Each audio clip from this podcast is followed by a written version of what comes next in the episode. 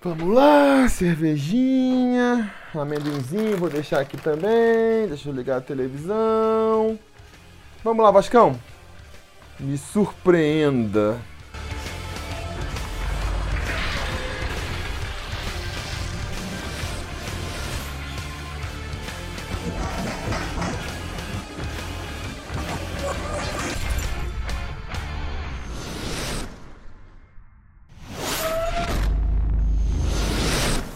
Fala, torcida vascaína, Felipe Tiru de volta na área para falar de jogo do Vascão, porque nesse domingo, às 7 horas da noite, com transmissão exclusiva por pay-per-view, o Vasco vai até o Ceará enfrentar o Fortaleza pela sexta rodada do Campeonato Brasileiro da Série A. Um jogo super importante para o Vascão, precisa buscar essa vitória, porque é como o Vasco vai conseguir a confiança para ganhar os outros jogos e toda aquela ladainha que a gente vem repetindo aqui desde a segunda rodada, desde a segunda rodada que é importante o Vasco vencer, né? E a gente perde oportunidade atrás de oportunidade.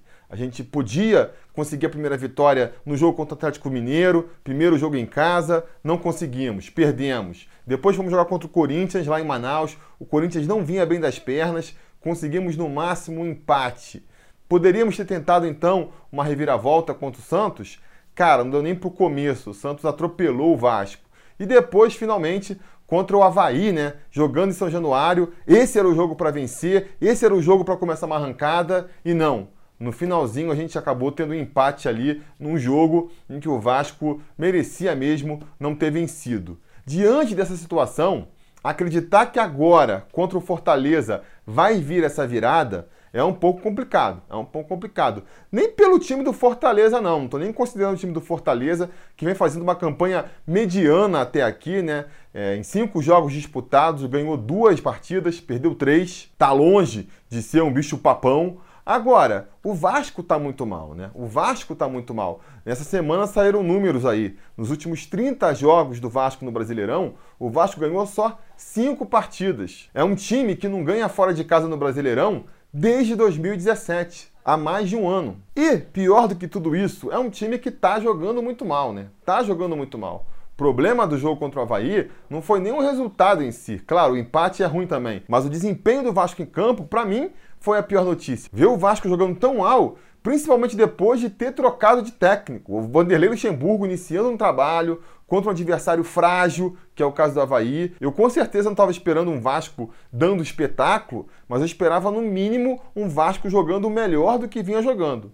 E na minha opinião, o Vasco jogou pior. As escolhas que o Luxemburgo fez fizeram o Vasco jogar pior. Eu não estou aqui querendo crucificar o Luxemburgo, achando que o Luxemburgo tem que ir embora. Muito pelo contrário. Não fui muito receptivo à ideia de contratar o Luxemburgo, não fui. Mas uma vez que ele assumiu o clube, agora estou Pô, time Luxemburgo total, eu acho que ele tem que acertar no Vasco. Se o Luxemburgo der errado, a gente tiver que chamar um terceiro técnico para comandar o time, é a receita do fracasso, né? Ano passado a gente fez isso, né? Começou o brasileiro com um técnico, botou o Jorginho no meio, foi terminar com outro e a gente viu no que deu, né? Acabou ficando na primeira divisão, mas foi ali no, no photocharge. Por um pouquinho era a segunda divisão para o Vasco. Não acho que é uma fórmula que a gente deva querer repetir esse ano. Então, é importante que o Vanderlei Luxemburgo consiga acertar esse time sim. Agora, a gente não pode se esconder dos fatos. Não pode fingir que não está vendo que esse começo de, de era Luxemburgo no Vasco foi bem desastroso.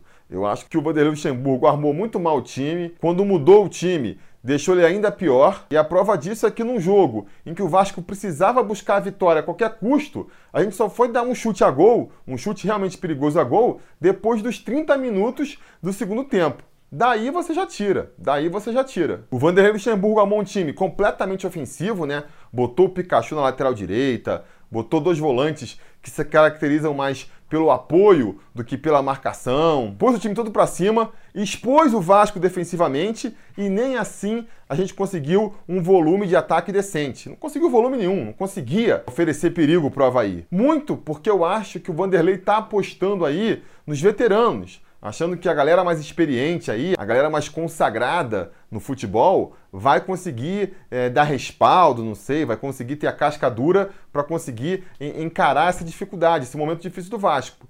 não funcionou e não acho que vai funcionar. Apostar em Bruno César, apostar em Valdívia, apostar em Felipe Bastos, para mim não é a solução, não é a solução. E eu acho difícil pelo que a gente vem acompanhando aí das notícias dessa semana, que ele faça uma mudança completa no esquema tático dele aí. Então, por conta disso, estou sim pessimista em relação a essa partida contra o Fortaleza. Vão haver algumas mudanças aí, mas temo que não sejam suficientes para a gente ver um Vasco aí capaz de, de, conseguir a sua primeira vitória no campeonato. A gente não sabe qual vai ser a escalação do Vanderlei Luxemburgo, né? Até essa sexta-feira, que é quando eu estou fazendo essa gravação, não houve aí uma divulgação de uma provável escalação do time, né? Acho que o Vanderlei Luxemburgo deve querer deixar escondido mesmo, tentar surpreender o Rogério aí no domingo, tomara que surpreenda a mim também, né? Uma polêmica que rolou essa semana até é de que a, a, escalação do time contra o Havaí teria vazado contra a vontade do Vanderlei Luxemburgo e com isso o Geninho, técnico do Havaí, conseguiu armar o time para neutralizar o que o Vanderlei Luxemburgo estava pensando. Eu, sinceramente, não, não, acredito muito nessa teoria, não. Não acho que precisava de uma grande estratégia para neutralizar aquele time que o Vanderlei Luxemburgo mandou a campo, mas é sempre uma notícia, né? Saber que tem X9 dentro do Vasco vazando informação, e isso é há muito tempo que tem, e é sempre complicado. Não ajuda e sempre atrapalha, por menos que seja, né? Então acho que para esse jogo contra o Fortaleza aí, o esforço vai ser redobrado para não vazarem a escalação antes da partida. Mas vamos ver, de repente, quando você estiver vendo esse vídeo aí, a escalação já vazou. Então, não sei, não sei dizer. Agora, apesar da gente não ter a escalação completa, a gente tem algumas informações aí, nada otimistas também, né? Que não dão para deixar a gente muito animado com o que vem pela frente, não. Quer ver? Por exemplo, na defesa, no sistema defensivo. Vamos tentar botar uma escalação aqui, vai? Uma escalação base, por mais que no final das contas, muito provavelmente não vai ser o que a gente vai ver em campo. Mas, por exemplo, no gol, a gente deve continuar com o Sidão aí, né? Se ele foi mal contra o Santos e não foi barrado, depois que ele foi bem contra o Havaí, é que ele não vai ser. E aí fica até curioso, né? A vontade de ver uma redenção no Sidão é tão grande que, que a imprensa já estava falando. Sidão dá a volta por cima em São Januário, dá, dá a volta por cima no Vasco. Pô, sério? Sério que porque fez uma meia dúzia de defesas lá contra o Havaí, ele já deu a volta por cima? Eu acho que não. Ainda estou bastante receoso com o Sidão principalmente porque a gente vai ter o desfalque do Leandro Castan aí. Era para ter voltado contra o Havaí, não voltou. Era para voltar agora contra o Fortaleza, vai ser poupado de novo, nem viajou lá para o Ceará. E é problemático, é problemático, porque a gente vai ter na zaga então o Erley pela direita, o Ricardo Graça pela esquerda. Isso tem uma característica comum a esses dois zagueiros, é o fato deles irem muito mal na bola aérea. E aí você junta com o Sidão, que é terrível saindo do gol, ele nocauteia o companheiro de time, mas de uma certa bola, caça borboleta, faz que vai e volta. Você juntando essa trinca ali no miolo de zaga do Vasco, amigo, se o Rogério Ceni tiver prestado atenção no time do Vasco aí e resolver jogar com chuveirinho para a área do Vasco, vai ser um Deus nos acuda. Escreve o que eu estou dizendo aí vai ser um Deus nos acuda. Na lateral direita, em o Pikachu se mantendo ali na posição, como tudo leva a crer que se manterá, também não é nenhuma garantia de que esses cruzamentos vão ser bem bloqueados pela direita. Na esquerda,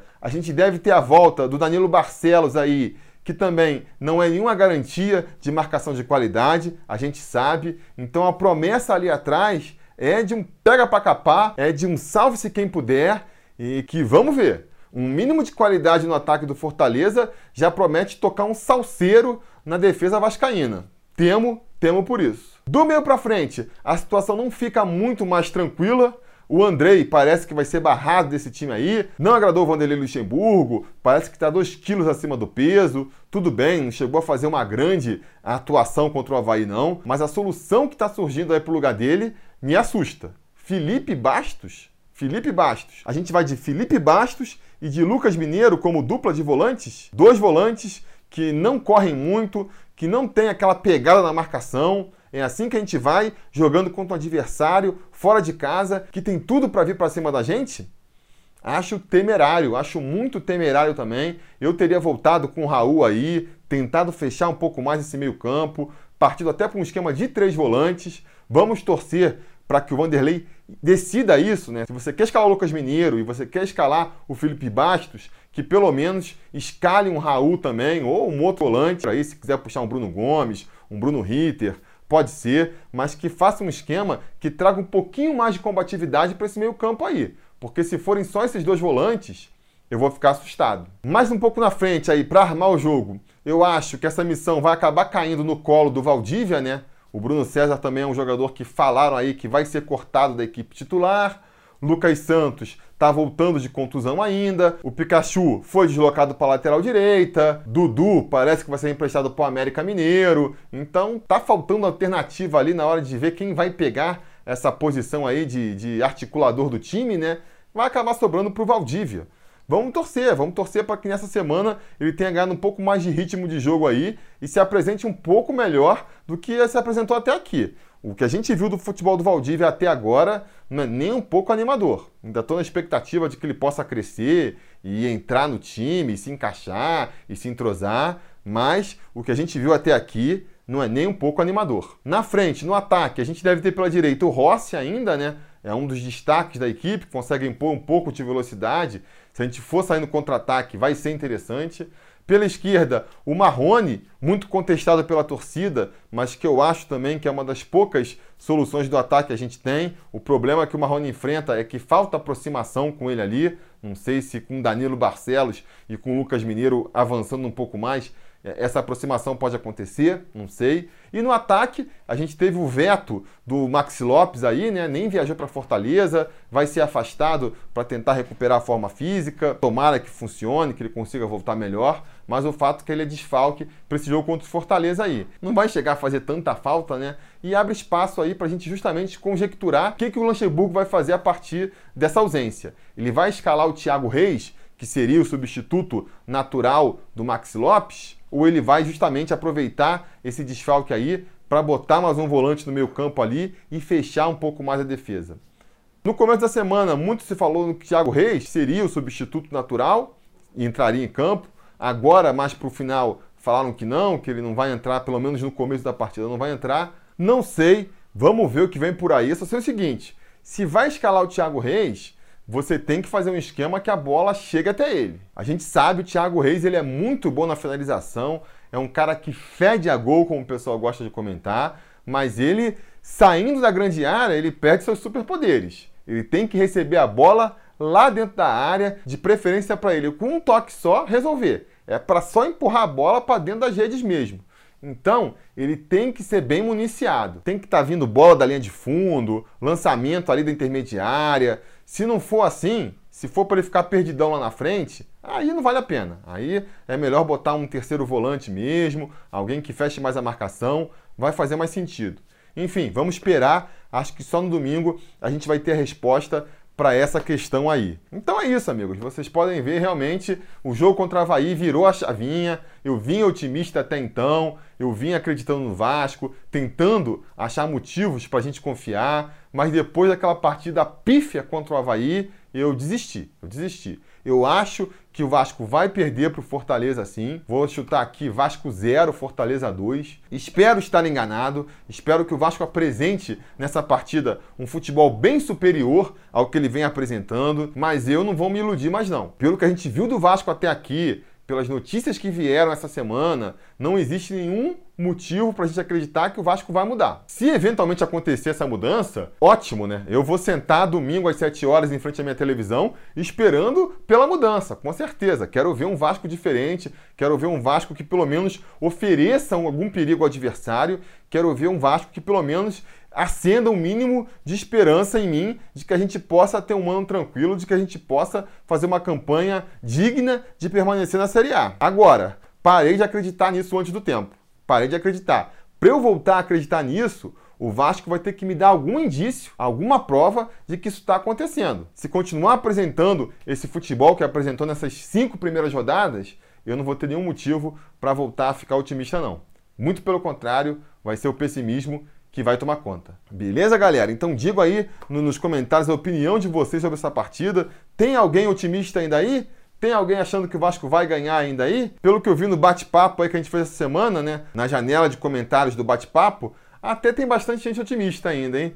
E surpreendentemente, ainda tem bastante gente otimista. Que bom! Espero que vocês estejam certos que vocês sejam realistas e eu seja pessimista, e não que eu seja realista e vocês aí os otimistas. A gente vai descobrir aí a resposta domingo por volta das 9 horas. E aí, pouco depois das 9, eu peço que vocês voltem aqui, porque se tudo der certo e nada der errado, vai ter mais um vídeo aqui no canal com a gente comentando o resultado. Beleza? Tá combinado? Então tá combinado. A gente vai se falando.